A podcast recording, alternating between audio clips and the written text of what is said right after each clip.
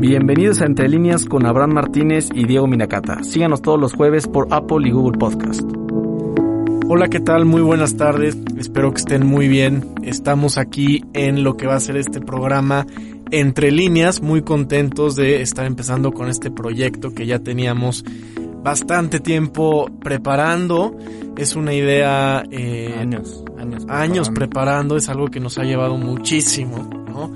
Y es una idea nueva en donde queremos tratar temas más a profundidad, temas de, de actualidad, temas políticos, cuestiones que nos competen a todos. Yo soy Abraham Martínez, soy profesor de la licenciatura en gobierno en la Escuela de Gobierno y Economía de la Universidad Panamericana. También soy profesor de Derecho y me va a estar acompañando y justo es uno de los artífices de este gran proyecto, es Diego Minacata, quien es estudiante de la licenciatura en gobierno de séptimo semestre.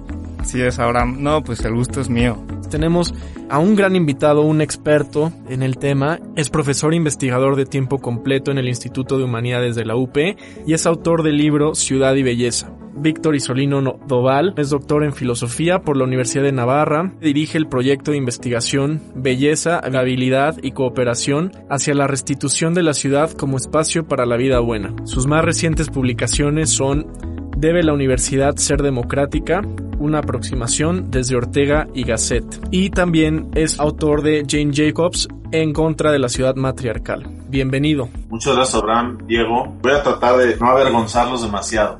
Digo, no, creo que ahora igual Diego nos va a comentar, ¿no? Pero el que tú seas el primer eh, invitado entra perfecto en el concepto que tenemos de este programa. que qué mejor que, que, el tema del espacio público, que es donde se tratan esos temas con, con profundidad y, y, entonces pues creo que es pertinente hablar de las condiciones que permiten pues el diálogo político en una sociedad como la nuestra. Efectivamente, una de las cosas que queremos tocar en este programa es sobre los espacios públicos y las cosas públicas que nos corresponden a todos. ¿no? Y queríamos empezar a este programa preguntándote ¿Qué se entiende por lo público y cómo lo entendemos en este país? Pienso que hay una gran confusión de lo que se puede entender por público en sociedades como la nuestra, porque asociamos lo público a lo, a lo gratuito o a lo que no tiene cierta calidad. Por ejemplo, cuando hablamos de transporte público, de inmediato pensamos pues como en una especie de microbús estilente con una problemática, incluso desde la elección del chofer, ¿no? Que te estás jugando la vida cada vez que te subes al micro. Y eso también pasa en otras realidades sociales, ¿no? La educación pública suele pensarse como una educación gratuita, pero que además quizá no tiene la calidad que tiene la, la, educación privada, ¿no? Entonces, creo que eso ha dañado mucho la esfera política, insisto, en sociedades como la nuestra, porque se nos olvida que la política no depende de las estructuras burocráticas, sino depende precisamente de quienes ocupamos un espacio común. De hecho, política es una noción que surge de una noción espacial, que es la de polis. O sea, polis es un espacio. Es lo que explica Aristóteles en la, en la política, ¿no? En su libro sobre estos asuntos. Entonces, sí creo que tendríamos que redimensionar la noción de lo público. De hecho, en alguna publicación yo he dicho que valdría la pena hablar de espacio común más que de espacio público, pero pienso que, que tendríamos que volver a pensar estas realidades humanas y esto en compañía de quien lo ha hecho antes que nosotros, ¿no? Me parece que Hannah Arendt es, es, una fuente muy rica para sumarla al diálogo y la propia Jane Jacobs, que me parece que ha entendido muy bien esta noción, no solo desde un ámbito teórico, sino desde un ámbito en la vida real, ¿no?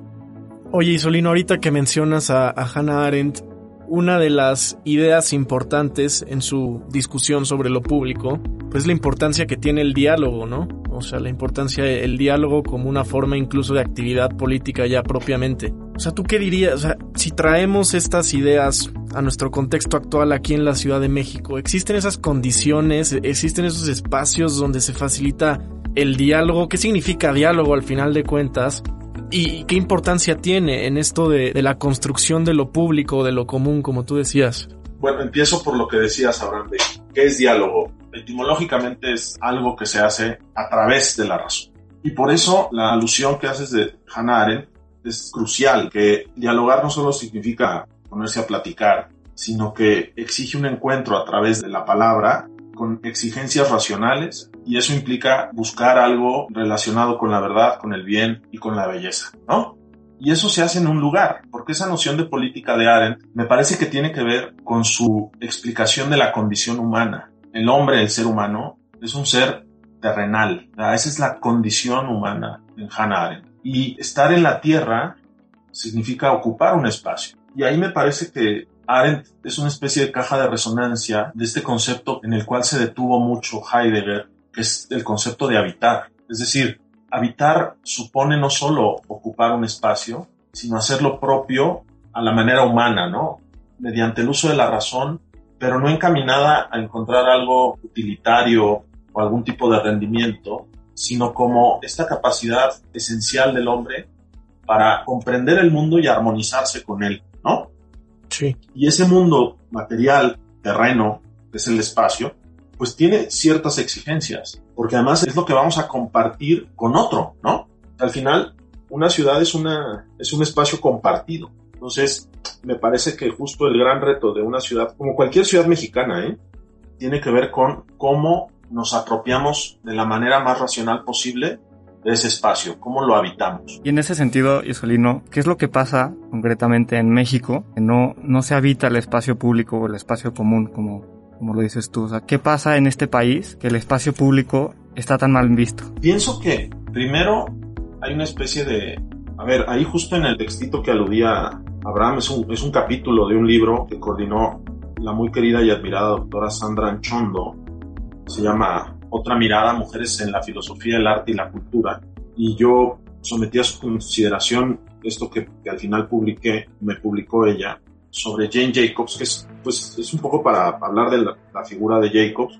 Y me parecía pertinente establecer este, esta batalla que Jacobs libró en contra de la ciudad propuesta por Le Corbusier, ¿no?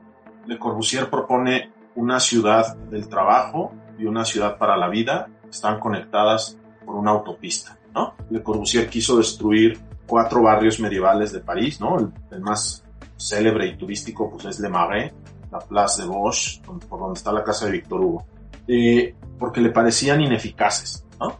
Entonces ahí hay también una especie de eco a la razón instrumental que explica Horkheimer y toda la escuela de Frank. Afortunadamente, el plan Boissin, que era así se llamó el, el, plan de desarrollo para París, pues nunca se ejecutó, afortunadamente. Pero Le Corbusier tuvo muchos feligreses en América, porque aquí había espacio, ¿no? Uh -huh. Es lo que no había en Europa.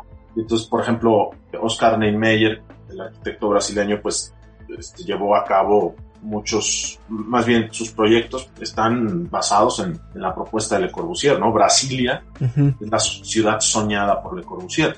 Y acá en México tenemos Ciudad Satélite, el Pedregal, la unidad habitacional Tlatelolco, el conjunto habitacional Miguel Alemán, Ciudad Universitaria, que son como núcleos que se interconectan a través de grandes autopistas. ¿no? Robert Moses, que fue el gran urbanista de Nueva York, que aguantó cinco gobernadores y siete presidentes de Estados Unidos.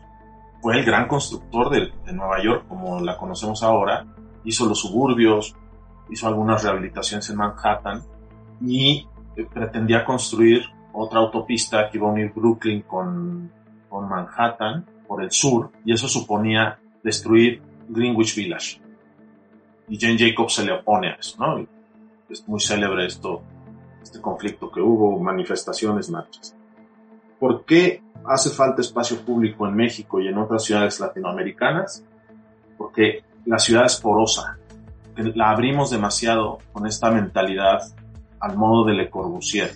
En lugar de tener núcleos urbanos completos a escala humana, tenemos una variedad de núcleos con distintos usos, muy separados el uno del otro, que hacen porosa a la ciudad. Entonces ahí no tienes espacio que habitar, tienes espacios de tránsito y tienes pequeñas células independientes las unas de las otras. Lo que quería, y, que en parte por eso Nueva York es una ciudad rara en Estados Unidos, lo que quería Jane Jacobs es que la ciudad fuera la calle, ¿no? O sea, que yo pudiera vivir en un edificio, ¿no? No muy alto, a lo mejor como mucho 10 plantas, y que las plantas de abajo, las que están al, ras de suelo, ofrecieran servicio a quienes viven en las plantas superiores. Trabajo, escuela, comida, abasto, etcétera, ¿no? Es una idea que ya está en Max Weber, un poquito la, idea de la, del autosustento de la ciudad. O sea, el hecho de que la ciudad consuma lo que produce y viva de ello, ¿no? Sí. A lo mejor suena medio utópico, pero me parece que eso lo han logrado pues varias ciudades. A ver, ¿por qué ahora que está tan de moda la bici, ¿no? ¿Por qué siempre ponemos de ejemplo pequeñas ciudades europeas? Pues porque ahí todo está atomizado, incluso la distancia. Puedes hacer tu vida muy bien en bici. Claro. Aquí no, aquí en la Ciudad de México no puedes hacer tu vida en bici, porque a lo mejor un señor que vive en satélite tiene que venir a trabajar a la del Valle y pues no hay manera de que llegue en bici. ¿no? A menos que le cierren el periférico para, para uso exclusivo de esa persona. Claro. En cambio, si vamos atomizando espacio, que satisfagan esas necesidades completas, pues iremos logrando la construcción del espacio común, ¿no? Yo, no veo otra manera. Pero no, no se te hace un poco esto es el resultado de tendencias que vienen de, de muchos años, que no sé, de influencias como las que ya hablabas, pero por ejemplo también la preponderancia del coche y que todo esté construido en torno a que los coches puedan moverse, que a mí se me hace un concepto pues muy americano como las ciudades de, no sé, Texas, Houston, etcétera. O sea, ¿cómo, cómo cambiar eso, cómo cambiar eso además en un país tan desigual en donde la gente pues por, es reacia habitar, ¿no? En el mismo espacio que, que gente, pues no sé, conscientemente de, de otras clases, de otros estratos sociales, o sea, ¿cómo, se construye espacio público en una, en una sociedad tan dividida y con estas tendencias ya tan arraigadas? ¿Cómo se hace para cambiar eso? A ver, hay, hay varios aspectos que se desprenden de lo que preguntas, Abraham. Lo primero es, esta dependencia al coche se origina en el diseño de ciudad que tenemos, es de Corbusista. Mm, okay. El éxito de esas dos ciudades separadas depende de la conectividad. Y por eso Le Corbusier le apuesta a las autopistas, porque necesita el coche para no perder tiempo entre una ciudad, la ciudad dormitorio, ciudad satélite y la ciudad del trabajo. Eso ya lo tenemos, ¿no? Me parece que la pandemia nos ha dado oportunidad de ejecutar eso que necesitamos yo no sé si se acuerdan al principio, no, justo el año pasado por estas fechas, empezaron a decir consume local, ¿no? Sí, sí, sí. Para que no colapsaran las economías de varias zonas de la ciudad, como no nos podíamos trasladar, etc. Entonces, cómprale al de la esquina. Esa es la idea a la que igual yo me refería, que aparece en Weber y que retoma Jane Jacobs en un libro que se llama La economía de las ciudades. O sea, ¿qué hacemos para que la ciudad sea autosustentable y que yo no me veo obligado a hacer turismo en la propia ciudad donde habito? Piensen esto que pasa en la Ciudad de México. Yo vivo en la Nápoles, pero me gusta ir a comer a un restaurante que está en Polanco. Y además trabajo en Santa Fe. ¿Y en la Nápoles qué? ¿Qué en la Nápoles no puede haber algo? mi, oficina, mi escuela, mi parroquia, ya. Claro. Mi restaurante. Es, ese sentido de pertenencia al espacio es lo político. yo soy de aquí. Claro. Pero hay algo, yo lo, se lo comentaba en una clase el otro día. Piensen, por ejemplo, en el arraigo que Europa tiene a sus equipos de fútbol. Piensen un momento cómo se llaman esos equipos de fútbol. ¿Tienen nombre de barrio, como en Inglaterra? ¿O tienen el nombre de la ciudad? El Rayo Vallecano es del barrio madrileño de Vallecas. Claro. Y nadie que, que haya nacido en Gijón le va a ir al Rayo Vallecano porque no hay un sentido de pertenencia espacial. ¿Sí me explico? Sí, sí, sí. Entonces, le voy al Madrid, le voy al Turín, le voy al Milán, le voy al París, le voy al Dinamo de Kiev. Bueno, el Guadalajara. Pero no le voy al América. El América es un continente, o sea, ese es ridículo.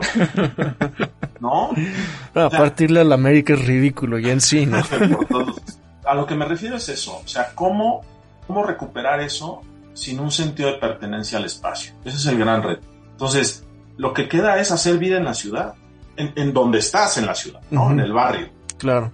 A eso tiene que ver esto que preguntabas, ¿no? Piensen, por ejemplo, el sentido peyorativo de la palabra, de la palabra barrio en México, ¿no? Tiene sentido peyorativo y no debería. No debería, ¿no? Porque mis redes cotidianas las establezco donde duermo, ¿no? Donde duermo y donde desayuno. Y la pandemia nos nos dio una gran lección también al respecto de eso. Mucha gente descubrió a sus vecinos ah, mira, no es mala gente, ¿eh? ah, vives al lado de él o enfrente. Sí. sea, salúdalo. Tienes muchos retos que resolver en común. O sea, tienes que ver si hay agua, si se fue la luz, si no pasó la basura. Tienes una serie de, de exigencias que surgen del propio espacio compartido que necesariamente obligan al diálogo. Pero las juntas de vecinos, de, toda la flojera que nos provocan a los seres humanos las juntas, la junta de vecinos no debería provocarnos fastidio, porque es la gente con la que compartimos ese espacio vital. Estás escuchando Entre líneas, el podcast sobre la actualidad de la política en México con Abraham Martínez y Diego Minacata. Síguenos en nuestras redes sociales en Instagram y Twitter como Entre Líneas-Pod y en nuestra página de Facebook como Entre Líneas Podcast. Pues ya estamos de regreso aquí a Entre Líneas y a partir de aquí pues iremos construyendo con otros grandes, grandes temas. Entonces, por ejemplo, esto que mencionas de las juntas de vecinos, pues es un ejemplo muy concreto y claro de involucramiento en aquello que nos compete a los ciudadanos, ¿no? Entonces, va más allá que el simple resolver tu vida en el día a día, es, es también una, una responsabilidad que se tiene de cuidar lo común, ¿no? De, de, de involucrarse en lo que le preocupa a la gente. Empiezo por esto último que dijiste. No hay nada más allá que resolver el día a día, Abraham. O sea, todo lo político tiene que ver con eso. Resuelve el día a día. Piensen, por ejemplo, lo que hacen en la Europa mediterránea, ¿no? Estoy pensando en Nápoles. Cuando quieren reventar una ciudad, la, mafia napolitana, eh, que son los dueños del sindicato de basura. Pues no hay recolección de basura y te trueno el día a día. Sí, sí, sí. Te lo trueno. Pero, pero, pero así. Eh, esto que mencionas de, de Alexis de Tocqueville, me parece que es lo que más, bueno, de sus grandes asombros de la democracia en América, pues era eso, ¿no? La, esta capacidad de resolverlo, de resolver lo común, lo ¿no? sí, sí, sí, sí. Y me parece pues que eso es lo que más o menos ha salvado a Norteamérica, a pesar de las grandes extensiones de tierra, pues hay un gran sentido de pertenencia al espacio, ¿no? Hay una película en HBO Max que protagoniza Steve Carell y dirige, creo que también la escribió, eh, John Stewart. Ok. El del el del late el noticiero este sí, el, Daily, el, Daily, Show Daily, Show sí exactamente sí, sí, se llama Irresistible entonces es un asesor político que quiere un candidato es un asesor político demócrata no quiere ganar el esta franja del, Estados Unidos profundo no la, la, franja en medio no muy rural muy conservadora. Y encuentra un video en internet de un ex eh, marino ya mayor y dice, este va a ser mi candidato demócrata y, la, y va a ser la cuña que abra el espectro para ganarle a los republicanos, ¿no? La película, que además es hilarante, está muy, es muy divertida, veanla. Irresistible HBO Max. Cuenta cómo la comunidad se cohesiona en torno de un objetivo común. Es impresionante, pero además todos se conocen. Y es un pueblo de mil personas todos se conocen. Lo estaba escuchando este, el otro día, entrevistaron a Omar García Harfuch y volvió a decir, es que es importante que los vecinos conozcan a su policía, no a la corporación. Sí, al, que les toca. Oficial de policía. Claro. ¿No? Y en muchos, en muchas pequeñas ciudades, el gran éxito es que para ser policía tienes que pertenecer a la localidad donde vas a desempeñar tu labor policial. O sea, no sé, el, que vive en el Escandón, pues toda su policía tendría que ser de Tacubaya. Claro. Por ejemplo, ¿no? Pero eso es lo que se logra eh, apostándole al barrio. pero eso no, no depende de una estructura de gobierno. De acuerdo. Depende de nosotros. Sí. O sea, haz vida en el donde vives. Lo otro es esquizofrénico y ya vemos las consecuencias que tiene eso. Claro. Y esta falta de pertenencia en el espacio público ¿Crees que es consecuencia del diseño de las ciudades o es una cosa más cultural? Me parece que pedirle a un mexicano que viva donde, donde vive, o sea, que trabaje y se desenvuelva donde vive, a veces puede ser muy complicado para, pues para él, porque la gente trabaja donde encuentra chamba, ¿no? ¿Tú crees que es una cosa cultural esto de no apropiarse del, espacio o crees que, que es una cosa de diseño? yo creo que es policausal, ¿no? Como prácticamente todo. Entonces, en efecto, una causa, pues es la circunstancia del país. O sea, cuestiones de seguridad, eh, asuntos que todavía no se han resuelto, en fin, eh, eso está en una esfera, que luego se impacta en la cuestión estructural. Eh, me parece que el Estado tendría que intervenir promoviendo fuentes de trabajo en ciertas zonas, ¿no? Y haciendo esquemas como de asociación con, con los ciudadanos en términos de estímulos fiscales y contratas gente que viva ahí, ¿no? Yo vivo muy cerca de la Torre Gentera, ahí, mm, en sí. e Insurgente. No sé cuántas oficinas hay ahí o de, qué negocios, pero me parece que a lo mejor esa, esa, ese acuerdo, decir, oye, si contratas gente que vive ahí, o sea, que puede llegar caminando a su oficina, te voy a dar incentivos fiscales, ¿no? Sobre nómina, sobre lo que sea. Y luego, me parece que también eso, eso tendría que caer en la esfera de, la generación de riqueza, ¿no? El ciudadano, a la hora de emprender un negocio, pues pensara también en, eso, en esa misión de la empresa que describía Carlos Llano, que es ofrecerle un servicio a la comunidad, no solamente producir riqueza, sino que eso tenga una mira puesta en contribuir a la comunidad. Entonces, no sé, una tiendita en mi barrio, pues es muy bueno, porque me cruzo la calle y ya me compré unos chetos, ¿no? Sí. Y ya está. Este, pero así, literal. Eso va a ir fortaleciendo la, la cohesión cívica en el espacio, ¿no? Porque ya no tengo que trasladarme a veto a saber dónde para comprar unos chetos. Claro. Entonces, esas opciones van equilibrando las necesidades en una concentración humana en un espacio y luego pues van eh, creando trabajo, hacen esos núcleos espaciales, los, los, hacen más seguros, ¿no? Entre más ojos hay en la calle, dice Jacobs, más segura será esa ciudad. Entonces, pienso que ese es el gran reto, que no esperemos que va, va a haber una sola solución o de un solo tipo. A mí, ahora he estado saliendo de nuevo al mundo exterior. Entonces el otro día, no me acuerdo por qué fui a la Condesa y me gustó mucho que ya le hemos ganado espacios a la máquina, ¿no? Donde, porque ahora donde se esperaba que hubiera un coche estacionado, hay mesas, ¿no? Sí, sí, sí. Sillas. Igual en Polanco, sí. Me parece que tendríamos que apuntar hacia allá, ¿no? O sea, y es paulatino. Y, tendríamos que eh, apostarle fuertemente a la educación, ¿no? A la educación en serio, para que tengamos mejores ciudadanos y que sea una especie de autonomía, para usar el término de Kant, la que nos lleve a mejorar el espacio compartido. De otra manera no lo vamos a solucionar. Este, la fuerza de las grandes ciudades está en sus ciudadanos, no en sus gobiernos. De acuerdo. Luego eso termina en buenos gobiernos, porque pues, ¿de dónde salen los gobernantes? Claro. De la propia masa cívica, ¿no? Entonces, eh, ciudades ejemplares, ¿no? Todo el tiempo estamos hablando de Dinamarca, de los Países Bajos, etcétera. Pues es que es, es, un ciudadano que no cesa de luchar por su espacio. Y eso también lo tenemos en México. Vean Chiapas. O sea, en Chiapas hay muchas comunidades que defienden su territorio literalmente con rifles, ¿no? Pentaló fue uno de ellos hace poco, ¿no? Y, tienen exigencias muy claras hacia, hacia el Estado. Decirle, oye, aquí me hace falta una carretera, no tengo. Y nada de que me la van, yo no la voy a construir, yo te pago impuestos. Claro. necesito que me mandes gente y los traen así a, los, a los gobiernos. O sea, hay una fuerza, hay una vitalidad cívica muy alta. Sí. Oye, Isolino, pues se nos está acabando el tiempo, la verdad es que todavía quedan muchas preguntas pendientes, pero bueno, definitivamente un gran primer saque para este proyecto. Te vamos a tener que volver a invitar, Isolino. Tendrás que volver.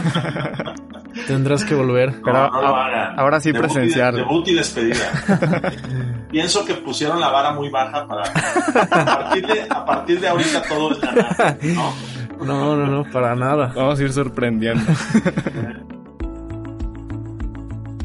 Pues ya estamos de regreso aquí a Entre Líneas. Tuvimos un gran invitado, Víctor Isolino, siempre es garantía. Una plática muy a gusto sobre lo que implica el espacio público, las dificultades que tenemos en México para, para construir este espacio, para que de verdad sea un espacio en donde habitemos y compartamos aquello que eh, nos importa a todos, ¿no? Así es, ahora pudimos hablar sobre el espacio común, cómo se vive en México, cuál es el problema del espacio que no se habita y nada, pues esto es entre líneas. Que además eh, creo que em, empezamos pues con el pie derecho. La, la, idea de este programa es justamente darle contenido a la gente que pueda permitirle vivir mejor esta vida en común que tenemos como ciudadanos y empezamos hablando sobre este tema que es el espacio público, que es donde se da esa convivencia y que es donde se da esa esa participación, ¿no? Así es, Abraham. Pues qué gusto estar contigo, Diego, qué gusto que esto finalmente eh, se está dando. Bueno, antes también muchas gracias a nuestros productores, Paola, eh, Moisés, que, que nos están ayudando con todo esto. Estamos muy, muy contentos, así que a darle, Diego.